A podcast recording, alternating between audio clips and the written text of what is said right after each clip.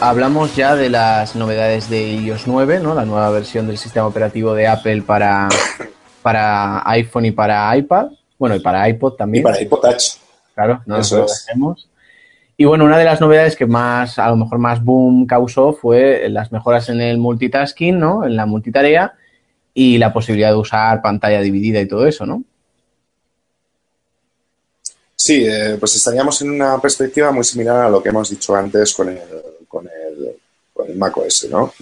Porque lo que vamos a necesitar fundamentalmente es aprender a retocar las, las aplicaciones para que se puedan llegar a adaptar a distintos tamaños de pantalla sin que nosotros inicialmente pensemos que van a funcionar de una determinada manera con un determinado tamaño fijo. Entonces, estamos exactamente en la misma tesitura de que vamos a tener que hacer un buen trabajo a nivel de diseño de los layouts, es decir, de los diseños, y vamos a tener que utilizar a saco los dynamic types, el auto layout, que es una de las características que metieron nuevas en, en, iOS 7, ¿vale? Y los seis places, ¿vale? Que son los que nos van a, a permitir saber qué diseño de pantalla tengo que elegir dependiendo del de tipo de resolución que me dejen en ese momento. Sí. ¿Vale? Y dependiendo de ese tipo de resolución, pues igual habrá elementos que tengo que ocultar o que presentar o que lo que sea, ¿no? Pues esto va a ser una de las cosas que más le va a costar a los desarrolladores de iOS de aquí a mogollón de tiempo. Porque las apps no están pensadas para funcionar así. Claro, hay que reformularlo todo, digamos, ¿no? Sí, porque tú tenías como tres resoluciones de pantalla. O estaba la del, la del iPhone pequeñito, ¿no? O el iPhone normal o el, o el, o el iPhone grande. Tres. Y en el, en el iPad tienes dos o tres resoluciones también. Y para de contar.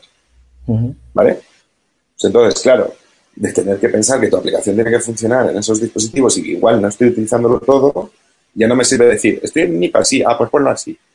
Ahora ya tengo que pensar las cosas de otra manera. ¿vale? Entonces va a ser algo bastante...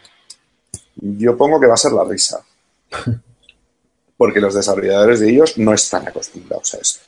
Ya, eso sí. Están mal acostumbrados, digamos. No, están acostumbrados a, pues, a lo que ha sido Apple de toda la vida. O sea, las resoluciones son sota, caballo y rey. Claro. ¿Vale? Entonces tú diseñas para tres y se acabó. No están acostumbrados al despiporre que hay en Android. ¿Vale? Con los diseños de pantalla y los DPIs y todo pollo recuerdo cierta conversación puesta respecto a los 324 DPI, ¿no? Sí. ¿Sabes? Pues entonces, claro, se tendrán que adaptar. ¿Vale? Pues entonces, hay, hay, hay, como una especie como de dos categorías distintas, ¿vale? Una son las, son las regular y otra las compact, ¿vale? Entonces, un tamaño regular será como un layout cuando dispones de mucha más pantalla y un compact es cuando tienes pues menos un espacio más reducido del que tú estás acostumbrado. Aún y con todo, se lo intentan poner fácil. Para decir, es que tienes un tamaño pequeño, usa otro. Ya. Mm. ¿Vale? Sí. Pero eso va a ser la risa, ¿eh? Pero a, nivel de usuario es brutal, ¿eh? Sí, no, exacto. Eso es lo que estaba pensando. A lo mejor para vosotros supone un poco putada, pero el usuario sí que lo va a disfrutar bastante, creo yo. Claro, claro, porque tú hasta ahora en Android tú puedes abrir más de una ventana a la vez. Mm. No, o, eh, nativamente no, pero sí que en, las capas de Samsung. Claro, exacto, en la capa de Samsung o en la del LG creo que también. Eh, Sony también tenía alguna aplicación de estas flotantes. Bueno, pues esto es un to de Android. También es, inspirado. Pero como una catedral, ¿eh? Sí, sí, sí, muy inspirado. Que luego está el tema. Más que inspirador es un must. O sea, esto tienen que poder hacer cualquier tablet Android. Ya. ¿Sabes? Pero a nivel de proceso va a ser la risa, ¿eh? Ya. Que luego está Tienes dos aplicaciones funcionando a saco a la vez. Ya, claro, eso es lo que comentaba mi hermano en el podcast, que si solo se podría hacer de forma como está pensado, o sea, como te lo han contado, en el iPad Air 2 o a partir del iPad Air 2 o algo así. Eso es. Pues claro, Eso es un iPad... de proceso es un Cristo. ¿eh? Claro, es que eh, un iPad 2 a lo mejor no tira con dos aplicaciones abiertas. Claro, claro. Es que no tiene procesador suficiente para tirar de todo esto. Entonces, claro, tienes un procesador potente. Esto va a meterle poco o tienes un procesador potente que te pueda ejecutar las dos aplicaciones a la vez y hacer todo lo que tiene que hacer, que eso con dos cores para dos aplicaciones dices, bueno, una por cada core. Claro. Pero tú sabes que tú en Android tienes hasta cuatro cores funcionando a la vez, ¿vale? Y hay veces que el sistema se puede ralentizar. Sí. Pues tú normalmente tú, dejabas un core para el sistema y otro core para la app. Pero ahora, ¿qué core te queda en el sistema? Claro, es verdad. Entonces, claro, si tiene que estar actualizando cosas de un sitio para otro, sí, sí, los dos cores van guay. Pero, ¿y ahora qué? De aquí nada Apple se pasa al octacore, ya verás tú.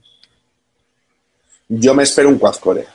Sí, yo creo que por lo menos. La siguiente generación. Sí. Yo en la siguiente generación veo un quad-core. Yo creo que por lo menos también, sí.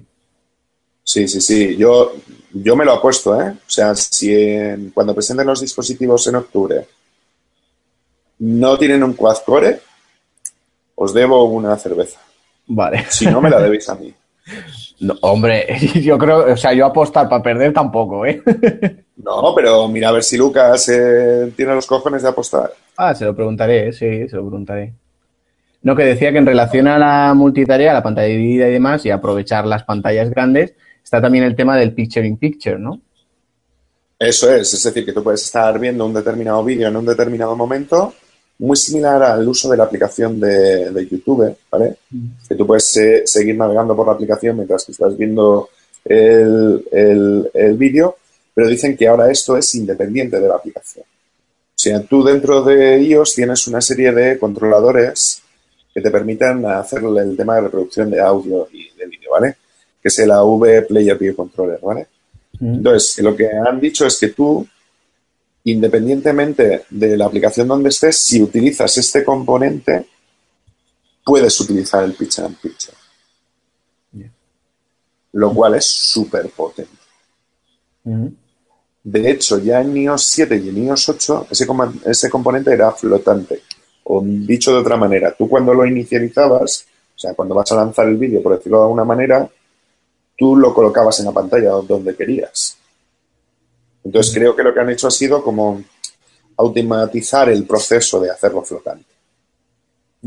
¿Vale? O sea, como una manera de decir, bueno, todo eso va corriendo ahí y por el otro lado, pues, pues ya va la historia. ¿Vale? Entonces eso se, va a aplicar tanto en las reproducciones web, ¿vale? Porque en el, en el kit de, WebKit, ¿vale? WebKit sabes que es el mismo componente tanto para Safari como para Chrome, ¿no? Sí. Eh, pues entonces, en el componente visual que tú utilizas en las aplicaciones de iOS, pues, pues se supone que vas a poder hacerlo también, ¿no? De ir reproduciendo un vídeo tranquilamente mientras estás haciendo cualquier cosa. Más que la presentación era súper guapo. Tú lo movías más grande, más pequeño, respondía todo súper guay. Claro, en, el, en el iPad 2. Claro. Sí, eso. Luego falta de... yo también. Sí, así cualquiera lo mueve, claro. Pero claro, si tú colocas un octacore, malo será que no sea capaz de producir un vídeo y hacer algo más. Sí. ¿Sabes? que es un poco crítico, ¿no? Claro. Sí, sí, pues yo, yo, ya te digo, o una de dos, o mejoran los, los, micros o van a colocar un octacore ¿Vale? Sí. Eh, bueno, luego hablas aquí de mejoras en las APIs de búsqueda, que supongo que esto tendrá que ver con Spotlight y toda la pesca. Sí, si te das cuenta en Spotlight, lo que han intentado hacer es un hola Google Now, ¿no? Eh, entonces, que es bastante guay, ¿eh? Entonces, bueno, pues lo que te vienen a hacer es, em, te van a permitir indexar contenidos para que cuando tú vayas a buscar con Spotlight puedas encontrar contenidos que tú tienes dentro de tus aplicaciones. ¿Vale? Pues entonces, Tú imagínate, por ejemplo, que estás en WhatsApp, ¿vale? Y tú estás buscando una conversación de una persona en concreto. Entonces, tú podrías llegar a hacer fácilmente que pones el nombre de la persona y no solamente te saca el contacto y el número de teléfono por si quieres llamar, ¿no? Sino que aparte te podría sacar un enlace a la conversación de WhatsApp que has tenido con esa persona. Claro. Directamente desde la búsqueda. Sí, evidentemente. muy parecido.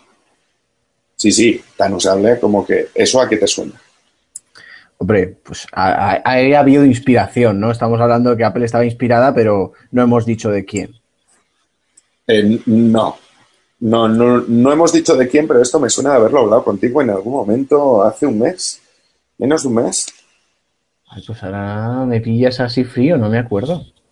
No, bueno, pues es de Google. Pues todo, todo esto que estamos viendo del Search API sí. son los mismos cambios que ha hecho Google con Google Ah, claro, todo esto, sí, todo aquello que estuvimos comentando, es verdad, sí. Pero eso no está bien de... O sea, aquí, aquí dentro está incluido lo de, lo de Siri, lo de los cambios contextuales y todo esto. ¿Qué más te da hacer una búsqueda local que una búsqueda remota? Ah, claro, no había pensado en eso, es verdad. Claro, es que la aplicación de, buscar es la misma que utiliza Siri. Ya. Entonces puedes, a ver, él, por ejemplo, él le decía, sácame la fotografía de junio. Sí. Coño, ¿eso, ¿eso que está en, la nube? No, eso está en el dispositivo. Sí, sí, está claro. pues es exactamente lo mismo. La única diferencia es si lo busco en texto o se lo canto a Siri. Pero, pero es exactamente la única diferencia, ¿no? Entonces, hay, como tres APIs fundamentales que son Core Spotlight, que es el que va a indexar lo que es el, contenido de la app, ¿no? El App Indexing Extension, que se asegura de que los contenidos están actualizados, porque claro, no te sirve con decir, oye, que tengo esto. No, es que este contenido está actualizado y ya no tiene esto, sino que tiene esto y tantas cosas más, ¿no?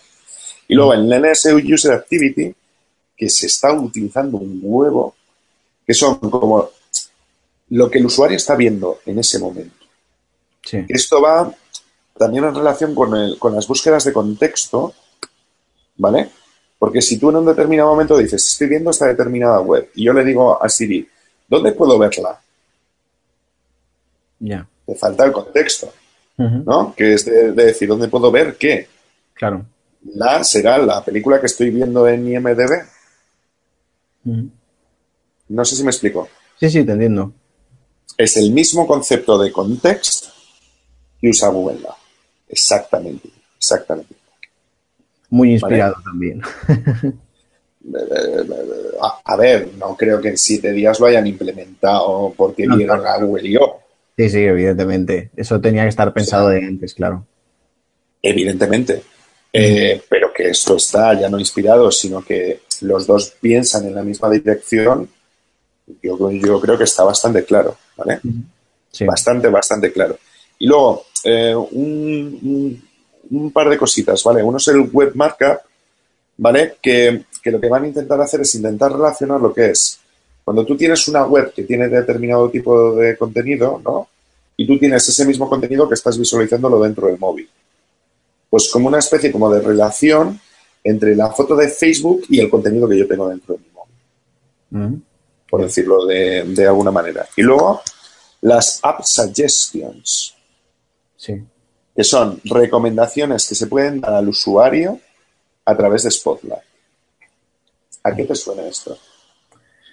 Pues esto lo hacía en, el Chromebook, creo que hay algo parecido. Hay algo parecido a eso, pero no sé si te refieres a eso exactamente. No, ¿las App Invitations te suena? Eh, ¿Tiene que ver con el App Links que presentó Google o no tiene nada que ver? Eso lo veremos un poquito más adelante. Ah, que también, está, También está, sí, sí, sí. Es bastante gore. No, las apps son, dependiendo de, yo, yo sabiendo lo que estás viendo y lo que estás buscando y lo que te interesa, claro, esa información solo la tienes tú, ¿no? Sí. Yo te sugiero aplicaciones. Algo muy parecido al comportamiento social que decía Google Now, ¿vale? De te recomiendo nuevas aplicaciones o te invito a que pruebes una aplicación porque hay amigo, hay un amigo que quiere que la pruebes. Todo va en la misma línea, que pruebes nuevas, nuevas aplicaciones. Esto de cara a los desarrolladores está guay porque puede permitir publicitar más nuestras aplicaciones, ¿vale? Y de cara al, al, usuario le das la posibilidad de probar más. No sé si, si, habéis comentado vosotros en el, en el podcast, pero dijeron que hay una media de 119 aplicaciones eh, por, dispositivo, por usuario. Ah, pues no, eso no lo hemos dicho. Vale, pues es una de las cifras que se dieron dentro de la keynote, ¿vale? 119 apps por dispositivo, por, usuario. supongo yo que ahí incluirán las que tienes o las que tuviste, ¿vale? Sí. Pero es un número súper alto. Sí, sí, es bastante, claro. Claro, porque, lo, porque la gente rotamos mucho de utilizar las, las aplicaciones, sobre todo lo que son los, los videojuegos, ¿vale? Sí. O sea, coges un videojuego, que es un videojuego casual, te terminas por cansar, pero buscas otro, ¿no? Pues Sí. como una manera también de, de- de ir re- reciclando las apps, ¿no? Porque no sé si habían llegado ya a 1.200.000 apps dentro de la App Store, entonces eso ya es una cifra bastante razonable. Ujú. No, claro, sí. Vale. entiendo, Sí. sí. A ver, ¿cómo cojones encuentras tus nuevas apps? Exacto, eso, eso estaba pensando. Yo digo, claro, o vas con la idea muy clara o vas a tener que bucear mucho. Eso es, eso es. Y todo va a ir de- dependiendo también del NS User Activity. O sea, dependiendo de lo que el usuario esté viendo en ese momento, se le va a intentar recomendar cosas. Si yo, por ejemplo, estoy visitando Media Station, pues lo suyo es que me recomiende videojuegos. Claro. ¿Vale? ¿No ves aquí un pequeño problema? Pues eh, si se vuelve un poco así tipo spam, no sé. No, la privacidad. Ah, bueno, ya, claro. Eso en, en es, es lo que decía mi hermano, ¿no? Que el, el gobierno no va a hacer nada para que Google deje de saber tantas cosas. Ahora con Apple, Yo no tengo claro dónde va a manejar esa información, pero que él consulta a la App Store para ver, dependiendo de lo que yo estoy viendo, qué me puede mostrar, eso lo tiene que hacer fijo. claro. Porque Mm, por ciencia infusa no lo va a hacer. No está claro, sí. Otra cosa ya es si, si Apple hace algo con esas consultas estadísticamente, sí. ¿vale? Pero que algo tiene que consultar para saber exactamente qué me va a recomendar, eso está claro. Ujú. Entonces ahí hay una pequeña cosita con lo, con lo del tema de la, de la privacidad, ¿vale? Ujú. Entonces ahí habrá que ver. Pues sí. Eh, luego hablas también de mejoras en las pruebas de la interfaz de usuario. Sí, hasta ahora eh, lo que hacíamos los desarrolladores, que hacíamos TDD, que es un desarrollo orientado a, a pruebas, es que tú inicialmente, antes de ponerte a programar nada, es de que tú creas la prueba, haces que la prueba falle, haces la implementación y hasta que no pase la prueba no has terminado el programa, ¿vale? Bueno, pues esto, a nivel de, de- de desarrollo hay, por resumirte mucho, hay como tres categorías principales, ¿vale? Pruebas de unidad, pruebas de integración y pruebas de interfaz, ¿vale? O pruebas de sistema. Bueno, pues hasta ahora los dos primeros tipos de prueba se podían hacer mm, relativamente bien, que es lo que se denomina unit testing, ¿vale? Sin embargo, las pruebas de unidad tenías que tirar de frameworks externos y mierdas varias. Pero ahora el Xcode te permite grabar una prueba y ejecutarla a nivel de interfaz. O sea, tú, le, tú mientras que estás ejecutando la aplicación en un dispositivo o en el, simulador, ¿vale? Eh, tú eh, dices, quiero grabar una prueba y te dice, vale. Entonces tú dices, por ejemplo, voy a añadir un nuevo, un nuevo contacto. Le voy a llamar Pepe, le coloco el número de teléfono 656-666-666, ¿vale? Y doy al botón de guardar, ¿vale? Y se supone que en el listado deberá aparecer el nombre de Pepe, ¿no? Sí. Eso es una prueba de interfaz. Bien, pues ahora esto lo podemos hacer con el Xcode gratis. Ujú. Muy bien. O sea, brutal, brutal. Porque antes teníamos que buscar mogollón de cosas como frameworks externos, es decir, bibliotecas externas, para hacer los, los, los desarrollos, ¿vale? Y ahora pues nos lo dan gratis. Entonces, a mí es una, es una mejora brutal. Claro, no, para vosotros, No evidentemente. existe. Bueno, y luego eh, también veo aquí otro palabra que es Cloud Cat. Uy, a ver. Cloud Cat. CloudKit JS Library. Eso mismo. Sí, es, es, es, es lo que hemos comentado antes. Es el de la biblioteca de acceso a JavaScript al, al iCloud, sea que lo podemos pasar. Vale. Eh, pues luego hablas del app thin- thinning y del app cycling. No sé si lo he dicho bien. Slicing, slicing. Eso, que no. thin no- es de eh, thin es, eh, es de delgado en inglés, ¿vale? Y slice es como partir en trocitos. ¿vale? Entonces, la idea es que tú tienes como como tres apartados fundamentales dentro de las aplicaciones, ¿vale?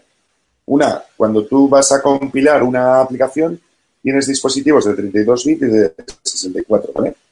Sí. Tienes tres tamaños distintos de pantalla, por unos, por dos y por tres, ¿vale? Y tienes código que tú ejecutas cuando tienes una tarjeta gráfica lenta y cuando tienes una tarjeta gráfica potente, ¿vale? Entonces son como tres apartados distintos que tú cuando te descargabas y te descargas a día de hoy, ¿eh? te descargas una app desde la App Store, tú te descargas todo eso de golpe. La versión de 32, la versión de 64, los tres tipos de imágenes y el código de, tarjetas gráficas lentas más el de las rápidas.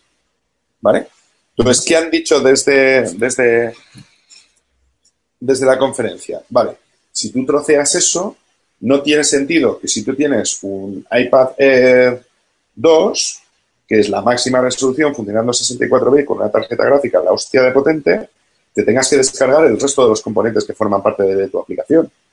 Entonces, te descargas única y exclusivamente lo que tú necesitas para funcionar la app, lo cual provoca dos cosas. Uno, que se reduce el tamaño del, fichero que te descargas, ¿vale? Y se reduce el tiempo de instalación y se reduce el tiempo de ejecución y de localización de recursos. No, sí, evidentemente es, una optimización. es, una optimización. Y luego, como esto lo han aplicado al propio iOS 9, por ejemplo, cuando vas a hacer una actualización de, software, antes necesitábamos unos cuatro precisamente para hacer el proceso de actualización de un iPhone, ¿no?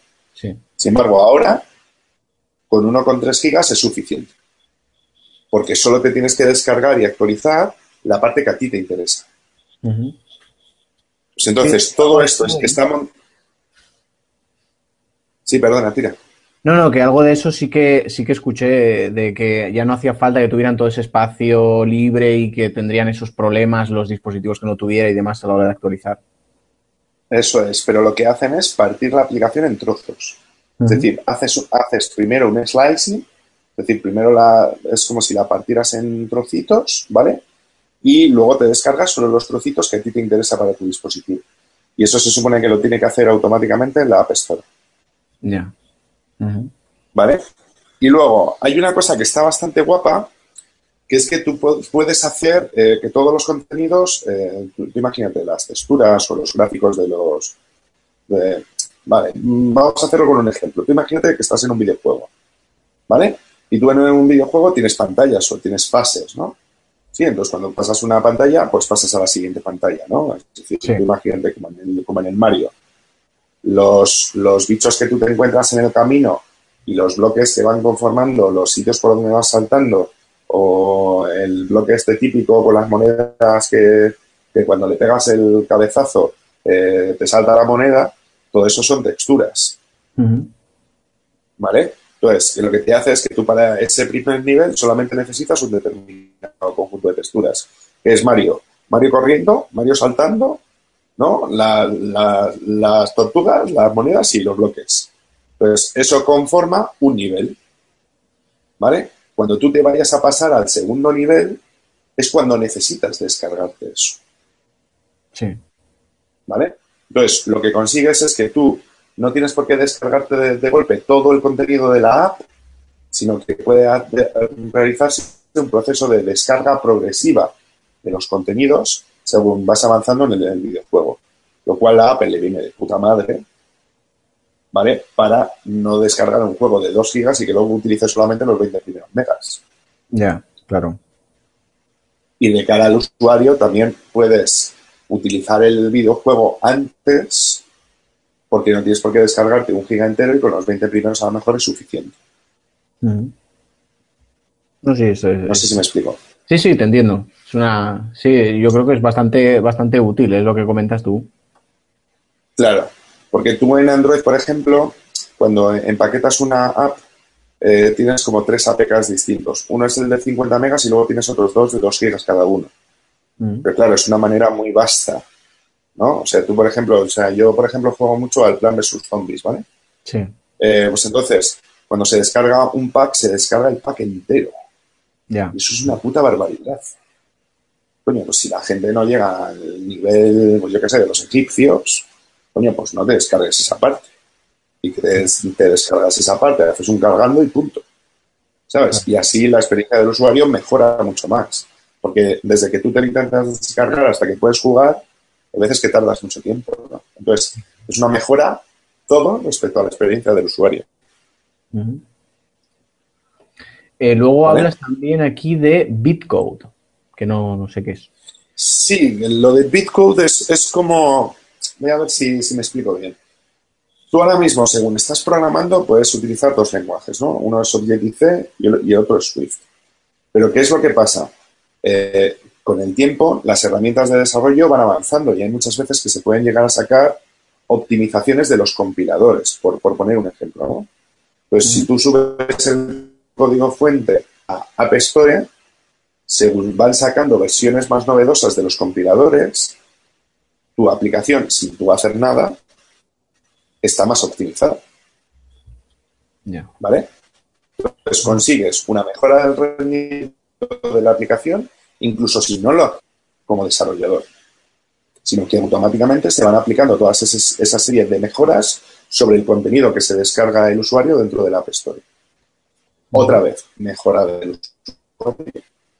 ¿Vale? Porque todo eso te evita tener que recompilar la aplicación simplemente porque han cambiado no sé qué.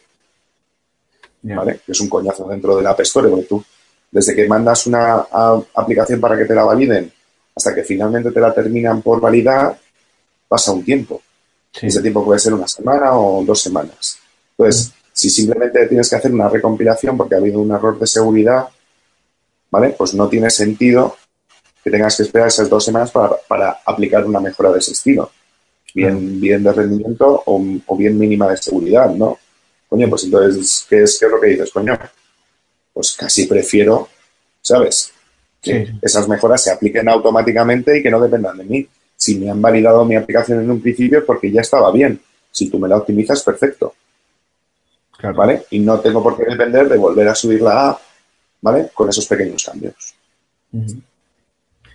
eh, luego aquí hablas de eh, eh, primar las apps adaptadas a 64 bits sobre las de 32. No sé si eso es lo que has comentado antes o... Sí, ellos lo que venían a decir fundamentalmente es que ellos van a intentar primar sobre todo las aplicaciones que van sobre el 64 bits porque ya están preparadas para el, para el futuro, ¿vale? Sí.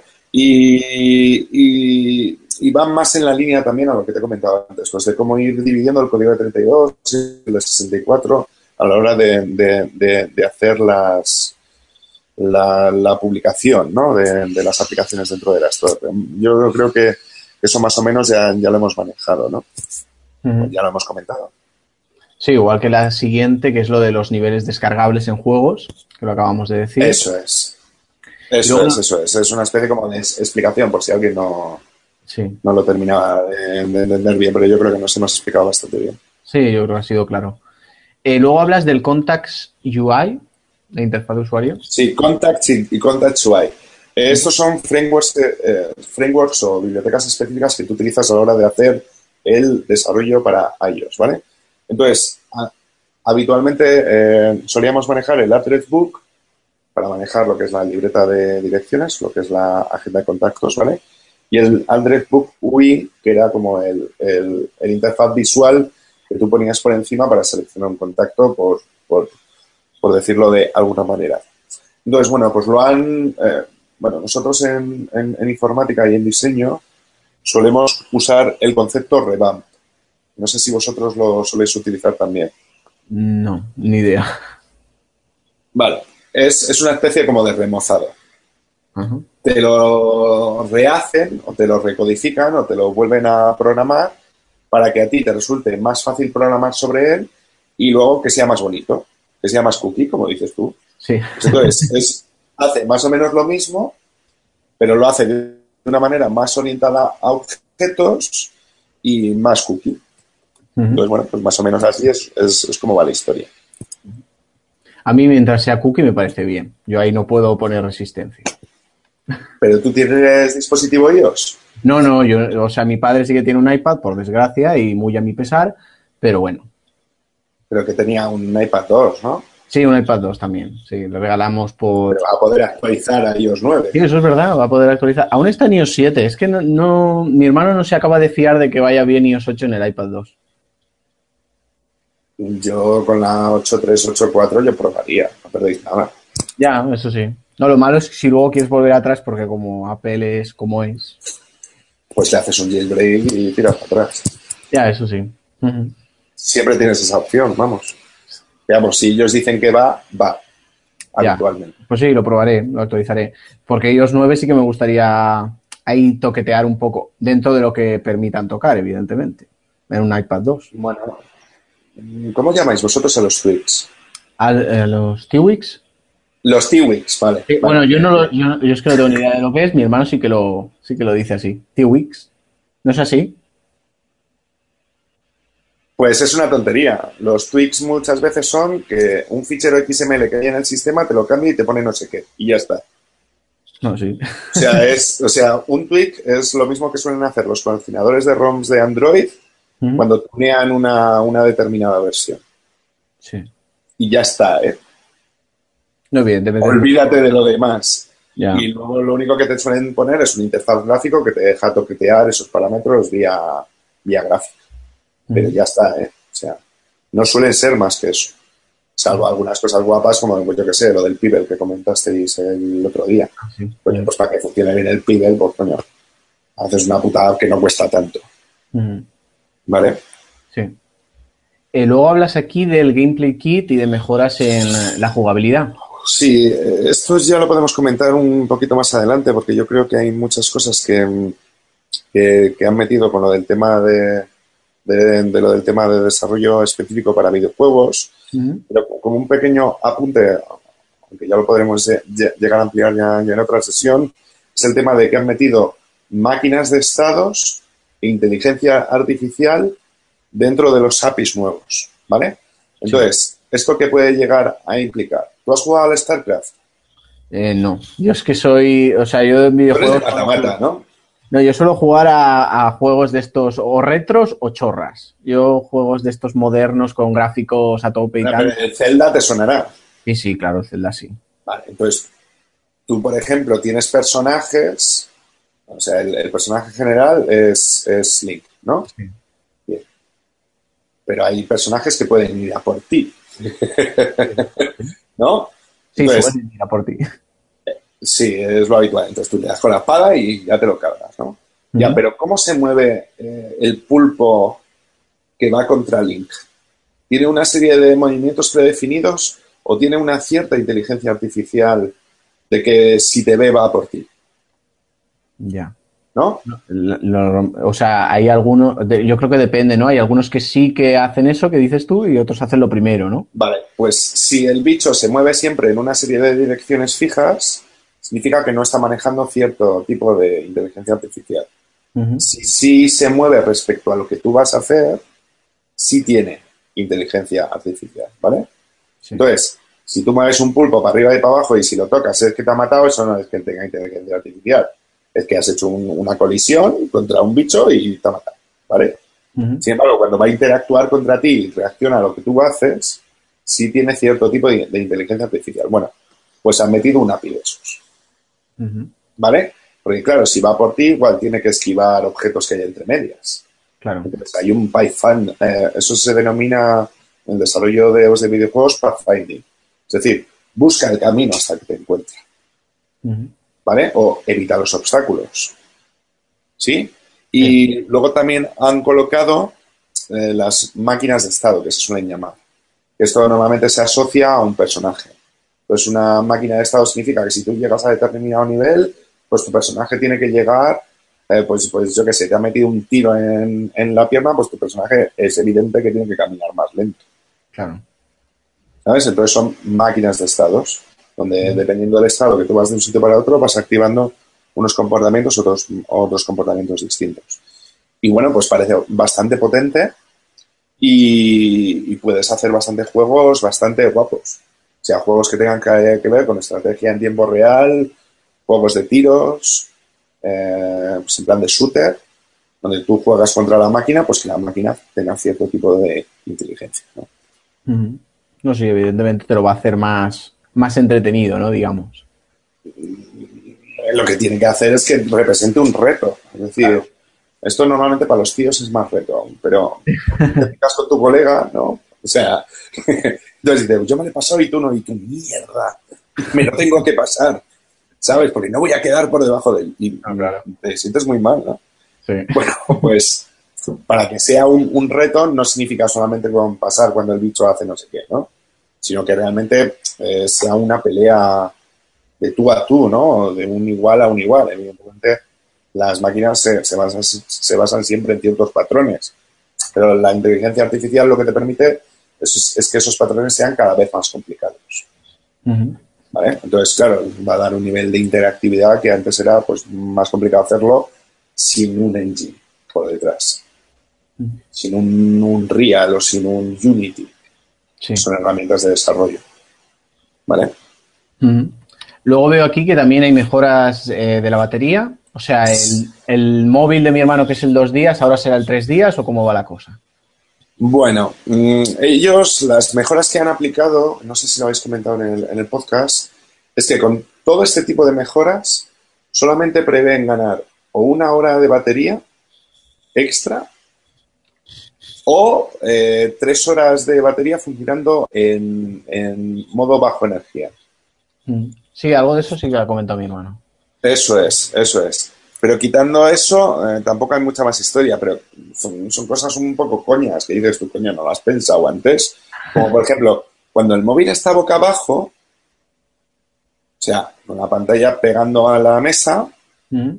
no tienes que intentar gastar batería, Ya, ¿no? Porque si está boca abajo es que no lo vas a ver, claro, sí. ¿no? O, o- o desde otra perspectiva, si tú, por ejemplo, eh, ves que ves que en un determinado momento tienes eh, tienes el, el móvil boca arriba, no tiene sentido lanzar el flash. Correcto. ¿no? O, o usar ese tipo de luz.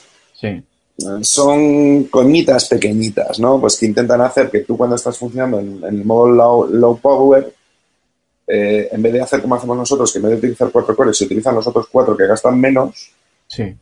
Ellos ponen los dos, los dos cores que tienen en modo de poco gasto. Ujú. Tanto la CPU como la tarjeta gráfica, eh, si tú lo pones en el modo low, pues no puedes gas- gastar más que el low. Esto es como lo típico de los netbooks, ¿no? Sí. Que tú cuando, cuando le pides mucha chicha, pues ya enciende el ventilador, ya, ya necesita, eh, ya está funcionando con más alta frecuencia, ¿no? Y- pero cuando está simplemente mirando la web, pues no necesita por qué gastar más. Pues esto es, son optimizaciones de ese estilo. Pero es lo que te digo, o sea, es como una hora más eh, funcionando de normal o hasta tres horas funcionando en un modo low con la batería completamente cargada. O sea que no mucho más, vamos. Luego hay mejoras de seguridad también. Sí, han metido la autenticación en dos pasos. Apple ha reinventado la rueda. Eh, no, se ha adaptado. o sea, tú lo del tema del robo de fotos a celebrity, todo esto te suena, ¿verdad? Sí, correcto. Va en esa vía. Ya. O sea, han, han detectado que ellos podían tener un problema con el tema de los casos que se han filtrado de robo Ujú. y además es que se han metido bastante con el tema de iCloud, que si para seguro, que tal, que no sé qué, que tal, y lo han colocado específicamente para eso. Entonces, bueno, pues lo que van a hacer eh, es que tú, al activar la cuenta dentro de, dentro de otro dispositivo, vas a mandar una notificación push al que tú estás funcionando en, en- ese momento. Eh, tú, tú imagínate, yo tengo un iPhone y me he comprado un iPad nuevo, ¿vale? Entonces, yo, al activar el, el- el iPad nuevo, meto mi número de usuario y mi contraseña para poder llegar a entrar. Pero me va a pedir una especie de código de seguridad extra. Entonces, como él, él ya sabe que yo tengo otro, otro dispositivo enlazado con mi cuenta, me va a mandar un, un- un mensajito como diciendo, oye, que hay alguien intentando entrar en tu cuenta. Si eres tú, este es el código. Ya. ¿Vale? Entonces, el, código del iPhone lo metes en el, en, el, iPad y ya están los dos enlazados. No, sé si me explico. Sí, sí. es una especie como de Google Authenticator, pero entre dispositivos. No, sí, ¿Vale? Es una manera de, mejorar la seguridad eh, bastante. De hecho, por ejemplo, lo tengo tanto con Google como con Twitter como con Facebook y la verdad es que se nota bastante. Sí. No, yo lo tengo con Google solo. Tú lo tienes solo con Google. Sí, porque en Facebook y en Twitter yo tampoco tengo nada. Nada crítico, ¿te refieres? Nada crítico, claro. En Google está, digamos, lo gordo, la chicha. Ah, vale, vale.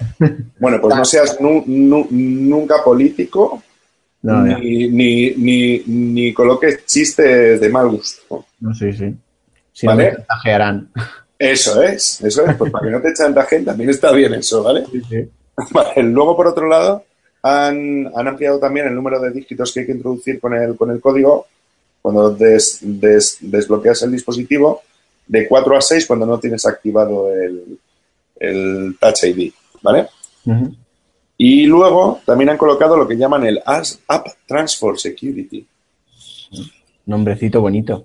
Un nombre súper guapo, sí. Bueno, que, la historia fundamental es que todos los datos que van desde el dispositivo hasta la nube, ¿vale? Si utilizas el API que te ofrece eh, iOS, va a ir seguro. ¿Vale? Y en previsión de que no lo fuera, siempre te van a dejar desactivarlo de, manera temporal hasta que tú, todo eso que tienes que hacer bien en el servicio web, ¿te, acuerdas que lo hemos comentado antes? Sí. Que tú lanzas peticiones desde el dispositivo hasta el servicio web. Bueno, pues cuando el servicio web esté bien montado, tú lo activas y ya automáticamente eh, todo eso ya, ya es tráfico de datos seguro. ¿Vale? Entonces hay una serie de técnicas como TLS y cosas así que lo que intentan hacer es asegurar que nadie puede eh, vigilar la información que va y viene eh, mm, por ese túnel de comunicación. Más o menos, para que te hagas la idea. Sí. ¿Vale? Y luego, por otro lado, eh, también hacen determinado tipo de, de, comprobaciones sobre la integridad del sistema. Es decir, que van a intentar modificar algunas cosas que tienen que ver con los permisos a la hora de poder hacer determinado tipo de cuestiones dentro del propio sistema, supongo yo que lo están preparando para el uso de extensiones que puedan toquetear cosas del sistema. Tengo la impresión. Mm, es posible. Tú sabes que las, que las extensiones era lo que permitía, por ejemplo, que pudieras ejecutar un, teclado en iOS que no era el, el típico. Ah, pues eso no lo sabía. ¿vale? Sí, sin las extensiones no, no, no tienes SwiftKey, ¿vale? Es imposible poder utilizarlo. Eh, pues entonces, lo guapo del asunto es que yo creo que están como retocando el sistema en previsión para meter seguridad para que las, las aplicaciones se puedan intercomunicar entre ellas y toquetear ciertas cosas del sistema que nos puedan llegar a dejar, ¿vale? Sí. Y luego, ya como última parte dentro de lo del tema de, de seguridad, ¿tú conoces IPv6, ¿te suena? Eh, me suena de cuando configuras eh, la IP en el ordenador, pero no tengo ni idea de qué es. Pues vamos a ver, nosotros estamos acostumbrados habitualmente a manejar direcciones IP que son como colecciones de cuatro números, ¿no? Esto es súper típico, de que el router siempre lo tienes en 192.168.0.1, ¿no? Que es una dirección bastante típica. Bueno, ¿qué es lo que está pasando? Pues según comentaron en la, en la presentación, fue que en China ya no tienen direcciones. Que de aquí a dos meses ya no les van a quedar direcciones IP para los dispositivos. Ostras. ¿Vale? Entonces, que ciertos proveedores de alto nivel, yo creo que no han querido decir cuáles, por no perjudicar, ¿vale? Porque esto es una cuestión de previsión, ¿vale? Eh, ciertos proveedores van a empezar a dar dentro de pocos meses, según dijeron, no van a dar IPv4 nunca jamás en la vida y te van a dar única y exclusivamente IPv6. Que son direcciones como un chorrazo de datos súper grande. Son como 16 números, ¿no? Claro, la combinatoria te da que son millones y millones y millones y millones y, miles de millones de direcciones más que ahora. Sí, sí. ¿Vale? Y claro, todo esto estaba montado para que cada persona tuviera uno, no para que uno tuviera 27 dispositivos. ¿Vale? Y luego lo del tema del reparto, que es, que es, que es algo crítico. Entonces, bueno, pues está bastante guapo porque eh, tanto iOS como, como MacOS llevan soportando IPv6 bastante tiempo, por lo cual ellos dicen que como que es una tecnología madura. Yo pienso que seguía estando madura hace 5 y hace 6 y hace 7 o, o, hace mogollón de años, ¿vale? Pero bueno, sin más. Y ellos lo que te van a permitir hacer es que tú creas una especie de, de hotspot Wi-Fi con tu portátil ¿vale? Que va a ser solo de IPv6. Como para poder probar que tus dispositivos funcionan contra una red IPv6. ¿Vale? Como para probar que tu app va y que no va a pasar nada si pasado mañana cambian y en vez de utilizar IPv4 utilizas IPv6. Entonces, lo que dan son una serie como de recomendaciones de no utilizar IPs nunca y utilizar siempre nombres. Ya. ¿vale? Porque tú cuando vayas a www. pues yo qué sé, eh, pues, pues imagínate que hay un dominio vuestro, ¿no? psnandilucas.com, ¿vale? Pues que eso sea una dirección IPv4 o IPv6. Pero como tú de serie no sabes qué protocolo es que te, que te van a utilizar por defecto, que tú vayas preparando tu aplicación como para que pueda funcionar con IPv6. ¿Vale? Es un poco rollo de red, pero bueno, pero más o menos va. Muy bien. Eh, luego es lo que comentábamos antes de la API. Sí, que esto es exactamente lo mismo que vimos con lo del tema del Google I.O. Lo que quieren hacer es que cuando pulses un enlace, te abre la app en vez de irte a la web. Entonces es exactamente con la misma técnica y otra vez con el NS User Activity. ¿Vale? Que es, el, que es el componente este que te dice qué estás haciendo en cada momento. ¿Vale? Y luego hay mejoras en HomeKit. Sí, bueno, ahora lo que, pues lo que han metido, ya, ya se podían monitorizar cierto tipo de cosas, pero ahora fundamentalmente la parte más interesante es que eh, te permite cambiar el sombreado de, de, la ventana, ¿vale? Y puede llegar a estar enlazado con todo tipo de sensores y con sistemas de seguridad. Que esta es la parte potente. O sea que tú al tener instalados dispositivos HomeKit, tú desde tu dispositivo iOS vas a poder ver, por ejemplo, la cámara de lo que hay en casa. ¿Vale? De la típica cámara de seguridad que sueles colocar en casa para ver qué cojones está haciendo el crío. ¿Vale? Pues que como todo este protocolo es, es, es estándar, todas las cámaras se consultan exactamente de la misma manera y funcionan en nivel de consulta de la misma manera. Por lo tanto, tú desde cualquier iPhone, mientras que sea un dispositivo HomeKit, puedes interactuar con todo lo que quieras de la casa. ¿Vale? Incluida las, los sistemas de seguridad, por supuesto. Ah, eso está guay, ¿no? y hay otra cosa que está bastante potente, y es que tú puedes hacer disparadores. O sea, puedes decir, por ejemplo, cuando sea las 3 de la mañana, quiero que enciendas la cafetera para que me prepare el café. Y aparte, cuando esté hecho ya el café, me haces las tostadas. Y después de que me hagas las, tostadas, me fríes los huevos, ¿vale? Para que, como yo sé que tardo 15 minutos en desperezarme, cuando llegue a la cocina ya tenga eh, directamente el desayuno preparado. Joder, eso es futurista total, ¿no? Te cagas. Y que cuando yo entro en la cocina, eso significa que si dispare la luz automáticamente, eso por NFC ya sabes que se puede hacer, y, aparte de eso, ponga las noticias en el canal que a mí me gusta, ¿vale? Que es ver al rojo vivo por las mañanas. ¿Vale? Y tengo mi desayuno, mi tele puesta con mi canal y aparte, como hace mucho sol, ¿vale? Pues he cambiado la opacidad de las ventanas para que no me taladre los ojos. Joder. O sea, brutal. Sí, sí, yo lo reconozco. Vale, sí. brutal, brutal. Muy, muy, muy guapo. Entonces, como unas cosas pueden disparar otras, puedes tener una secuencia de N mil cosas. Esto dispara esto, esto dispara esto, esto dispara esto, y esto hace porque, lo que sea, ¿no?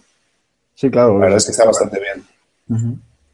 Es una pijería como otro cualquiera, pero supongo yo que la siguiente de Google será esta. Sí, yo supongo que también. Ahí tirarán con Nest y con toda la pesca de cosas. ¿Tú te acuerdas del, del, del y de lo que vimos de lo del tema de Google I.O.? Pues no. vale, es que la explicación fue, fue un poco confusa. Tú tienes un sistema operativo para los dispositivos del Internet de las Cosas, ¿vale? Y por encima tienes la capa de comunicación, que es WIF. Sí. WIF es el protocolo de, comunicación genérica. Ah, eso sí. Es, eso, es, eso es HomeKit. Lo único es que ellos lo enfocan solo para la casa. Ya. ¿vale? Sin embargo, WIF está montado para cualquier cosa que tenga que comunicarse con cualquier cosa. Entonces, el, el, concepto de Apple para casa está pensado para el usuario final y el concepto de Google está pensado para la casa o lo que sea. ¿Te acuerdas de lo que hablamos? De, que Google tiene como dos almas, un alma científica y, un, y, un, alma más pensando en el usuario. en, en, Apple tienen el alma del usuario y el alma de creativo. ¿Vale? Entonces el usuario en su casa quiere escuchar su música. ¿Te das cuenta? Ese es el resumen del... No, sí, sí, está claro. Eso es. Y más o menos esa es la historia. ¿Vale? De, del tema de, pues, pues de HomeKit. Eh, pues si te parece, entramos ya en WatchOS 2.0, creo Eso que es la versión. Sí, bueno, pues lo fundamental y es el cambio más, más prioritario es que ya, en vez de tener que funcionar con aplicaciones que son dependientes del dispositivo, es decir, dependientes del, iPhone, ahora las aplicaciones son independientes del dispositivo. O sea, yo puedo instalar una aplicación en el Apple Watch y puedo ejecutar la aplicación en el Apple Watch sin que tenga que estar el móvil al lado. Ya. Esta es la mejora fundamental. No, sí, sí, evidentemente es gorda. Y muy gorda. Porque al mismo tiempo que tú tienes acceso desde el, el, Apple Watch a una red Wi-Fi o una red Bluetooth, tú ya no dependes del iPhone para nada. Claro. Entonces puedes ejecutar y hacer uso de todo aquello que esté dentro del dispositivo, como hacer conexiones de red, eh, solicitar algún servicio web, eh, puedes, em, pues, ¿qué decirte? Por ejemplo, eh, tener acceso a los sensores, es decir, tú, tú puedes hacer tu aplicación de, pulsómetro, cosa que antes no podías, o al menos te obligaba a que estuviera el, el iPhone al lado.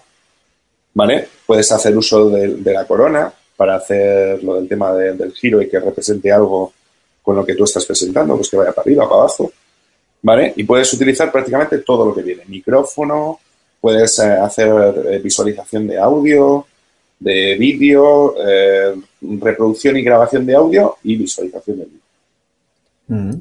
O sea que es bastante potente. Y luego, por otro lado, una de las cuestiones fundamentales, que ya sé que estoy saltando, ¿eh? Eh, es, el, es el tema de que tú ya puedes contestar. O sea, puedes hacer un reply de una aplicación sin que tu dispositivo esté al lado. O sea, ya puedes contestar WhatsApp si quieres. Cosa que antes no se podía. No, sí, desde luego. Es, es, una novedad también bastante grande.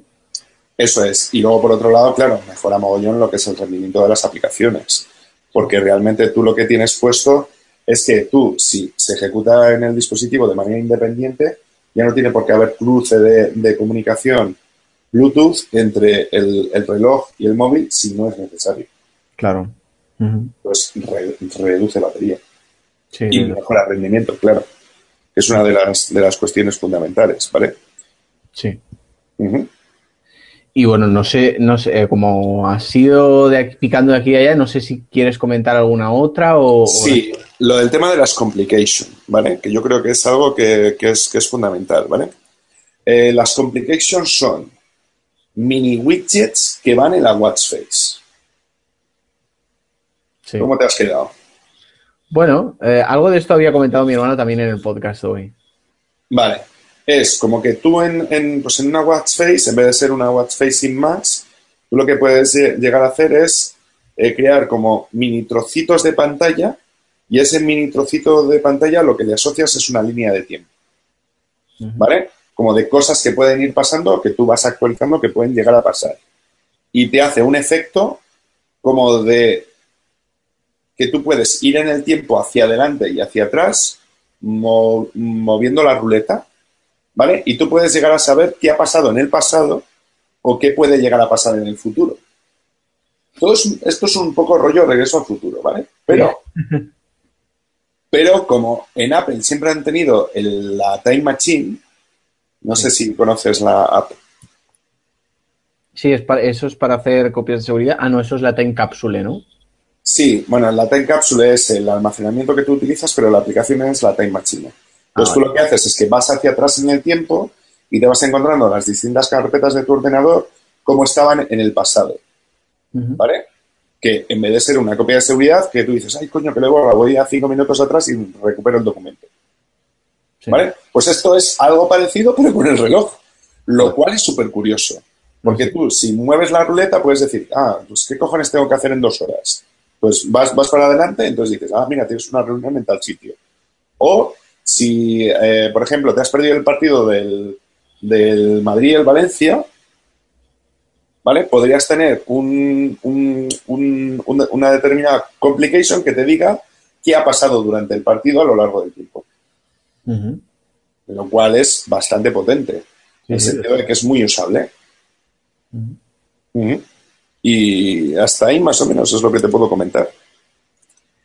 Pues eh, del resto creo que las hemos comentado, ¿no? Así por encima. Sí, yo, yo creo que hemos comentado lo del tema de la corona. Ah, bueno, que hay, hay eh, se, supone que durante la sesión nos mostraron cómo migrar desde la versión 1 del, del WatchOS a, la versión 2. Era relativamente sencillo, entonces cambiaban un código de un sitio para otro y entonces dice, ah, esto se ejecuta aquí y esto ahí. Y que ahora tú, cuando vas a lanzar el, el simulador, tienes simulador del WatchOS completo, o sea, como si arrancaras el dispositivo, ¿vale? Más, más el iPhone, claro. Y puedes probar las dos cosas a la vez, lo cual está bastante guapo. Sí, ¿no? Está muy bien. Pues entonces hemos terminado por aquí este, esta primera parte, digamos, de las mejoras de OS X, las mejoras de iOS 9 y las mejoras de WatchOS. Eso es. que podamos ver pues las mejoras que hay en Xcode o en Swift y otras novedades, ¿no? Eso es. Pues bueno, pues muchas gracias Pepe Sam por estar esta semana con nosotros, también comentándonos las novedades para desarrolladores del Worldwide Developer Conference. Eh, recordar... yo, encantado de, pues, pues, de que me invitéis y de poder pasarme por vuestro podcast de vez en cuando para contaros algo. no, me decía que tu página web, si tienen inquietudes en desarrollar o en conocer de forma más profunda aspectos sobre iOS eh, o sobre Android, pueden entrar, que es cursosdedesarrollo.com eso es. Tenéis canal de comunicación directo con, con Pepe San. Pues nada, pues hasta aquí el podcast de hoy. Esperamos que os haya gustado como siempre. Y pues nada, Pepe San, hasta el próximo. Hasta el siguiente que sea. Un saludo a todos. Muchas gracias. Hasta